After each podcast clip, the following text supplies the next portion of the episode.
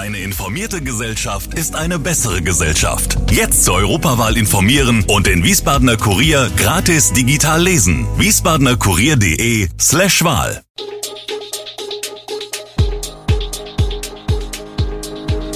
Gude, unser morgendliches News Update. Das Wichtigste aus Wiesbaden für Sie im Überblick. Guten Morgen aus Wiesbaden an diesem 16. Februar. Programm für Maifestspiele vorgestellt, Hafenfest soll stattfinden und heute dürften Corona-Lockerungen beschlossen werden. Das und mehr hören Sie heute im Podcast. In der Landeshauptstadt formiert sich eine linke Mehrheit. Grüne, SPD, Linke und Volt verhandeln über eine dauerhafte Zusammenarbeit. Aus dem Haushaltsbündnis soll ein dauerhafter politischer Zusammenschluss werden. In einer gemeinsamen Pressemitteilung gaben Grüne, SPD, Linke und Volt am Dienstagvormittag bekannt, dass man in Verhandlungen über eine formelle Zusammenarbeit für die gesamte Wahlperiode eingetreten ist. Sie wollen ein sozial gerechtes und buntes Wiesbaden und setzen sich ein für Klimaschutz, eine Fortsetzung der Verkehrswende und bezahlbaren Wohnraum.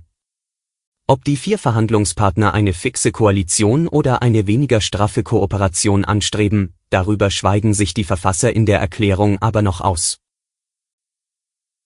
Zwei Jahre keine richtigen Maifestspiele, diese Koronabedingte Zäsur soll in diesem Frühjahr enden, wir sind des Aufschiebens müde und in sehnsüchtiger Erwartung, sagt Oberbürgermeister Gerd Uwe Mende, SPD, im Foyer des Staatstheaters bei der Vorstellung des Programms 2022. Zweimal habe das Theater bitter erfahren müssen, dass große Pläne gekippt werden mussten. Bitter vor allem im Jubiläumsjahr 2021. Dafür gebe es nun ein spannendes Programm, so der Oberbürgermeister. Und er sagt, die Maifestspiele sind und bleiben das wichtigste Festival im Kulturkalender des Jahres in Wiesbaden. Das Programm umfasst sowohl 46 Gastspiele und 15 Produktionen des Theaters in Oper, Tanz und Schauspiel, als auch eine junge Woche und die Jubiläumsausstellung Vorhang auf des Stadtmuseums in den Kurhauskolonnaden. Auch ein paar prominente Schauspieler werden dann in Wiesbaden auf der Bühne stehen, unter ihnen Matthias Brandt, David Striso und Robert Hungerbühler.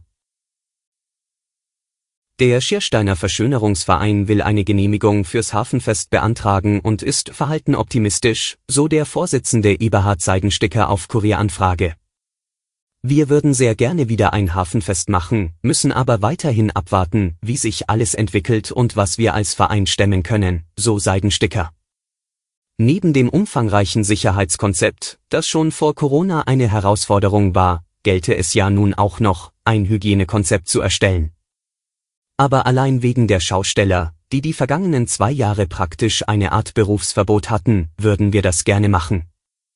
Das größte Fest in Schierstein war 2020 und 2021 wie viele andere Veranstaltungen wegen der Pandemie ausgefallen. Wer sich gegen das Coronavirus impfen lassen will, kann das mittlerweile auch in Apotheken tun. Allerdings haben sich in Wiesbaden bisher nur drei Apotheken auf der Seite mein-apothekenmanager.de dafür registriert. Auf Anfrage dieser Zeitung berichtet allerdings nur eine von ihnen, dass die Impfungen gestartet sind. In der Schiersteiner Fortuna Apotheke wird seit vergangener Woche geimpft, wie Mitarbeiterin Susanne Kurzecknabe berichtet. Angelaufen sei es gut, der ein oder andere Kunde frage nach. Dies erklärt sie sich einerseits mit der guten Erreichbarkeit der Apotheke, andererseits mit der persönlicheren Atmosphäre. Nur der Chef selbst impfe und führe nur Boosterimpfungen bei Patienten durch, die die vorherigen Impfungen gut vertragen haben, sagt sie. Auch die Cäcilien-Apotheke und die Kurapotheke in der Innenstadt werden sich an der Impfkampagne beteiligen. Geplant sei, Anfang März zu starten. Die Preise für Sekt, Wein und Spirituosen werden auf breiter Front über alle Marken hinweg steigen. Daran lässt der Geschäftsführer des deutschen Marktführers Rotkäppchen Mumm, Christoph Queiser, keinen Zweifel. Wir sehen nie dagewesene Kostensteigerungen bei Rohstoffen, Transport und Energie, sagt er. Kostentreibend wirken schlechte Weinernten in wichtigen Lieferländern wie Frankreich, die energieintensive Glasproduktion und knappe Pappe für Verkaufkartons. Es war ein harter Kampf, die Lieferung mit Wein und Sekt aufrechtzuerhalten, erläutert Quaiser. Rotkäppchen habe bereits zu Beginn der Pandemie die Lager mit wichtigen Vorprodukten aufgestockt und inzwischen einen Großteil des Transports auf die Schiene verlagert. Trotzdem bleiben laut Quaiser Kostensteigerungen, die die gesamte Branche unter Druck setzen. Die spannende Frage sei, wofür die Verbraucher angesichts der grassierenden Inflation künftig ihr Geld ausgeben. Im Lebensmitteleinzelhandel sind die Durchschnittspreise für Sekt im vergangenen Jahr bereits um 5% auf 3,73 Euro je Flasche gestiegen. Wegen einer Bombenentschärfung müssen heute mehr als 2000 Menschen in Frankfurt ihre Wohnungen verlassen. Außerdem kann es im Rhein-Main-Gebiet zu Verzögerungen bei Bussen und Bahnen kommen. Auch ein Streckenabschnitt der A648 muss für einige Stunden gesperrt werden. Der Sperrbereich muss bis 11 Uhr am Vormittag verlassen werden. Bauarbeiter hatten den 50 Kilogramm schweren Blindgänger in der Nähe des Katharinenkreisel nahe der Frankfurter Messe entdeckt. Die Bombe soll heute durch den Kampfmittelräumdienst des Landes Hessen entschärft und abtransportiert werden. Und zum Schluss noch ein Blick auf die Corona-Lage. Die Zeichen stehen auf Lockerung beim heutigen Treffen der Ministerpräsidenten mit Bundeskanzler Olaf Scholz. Es geht nicht mehr um das Ob, sondern vielmehr darum, wie genau die Corona-Maßnahmen zurückgefahren werden. Klar scheint, dass die 2G-Regeln im Einzelhandel bundesweit fallen werden. Auch die Kontaktbeschränkungen werden wohl deutlich gelockert. Wenn es so kommt, setzt sich auch in Deutschland ein Trend fort, den Nachbarstaaten vorgeben.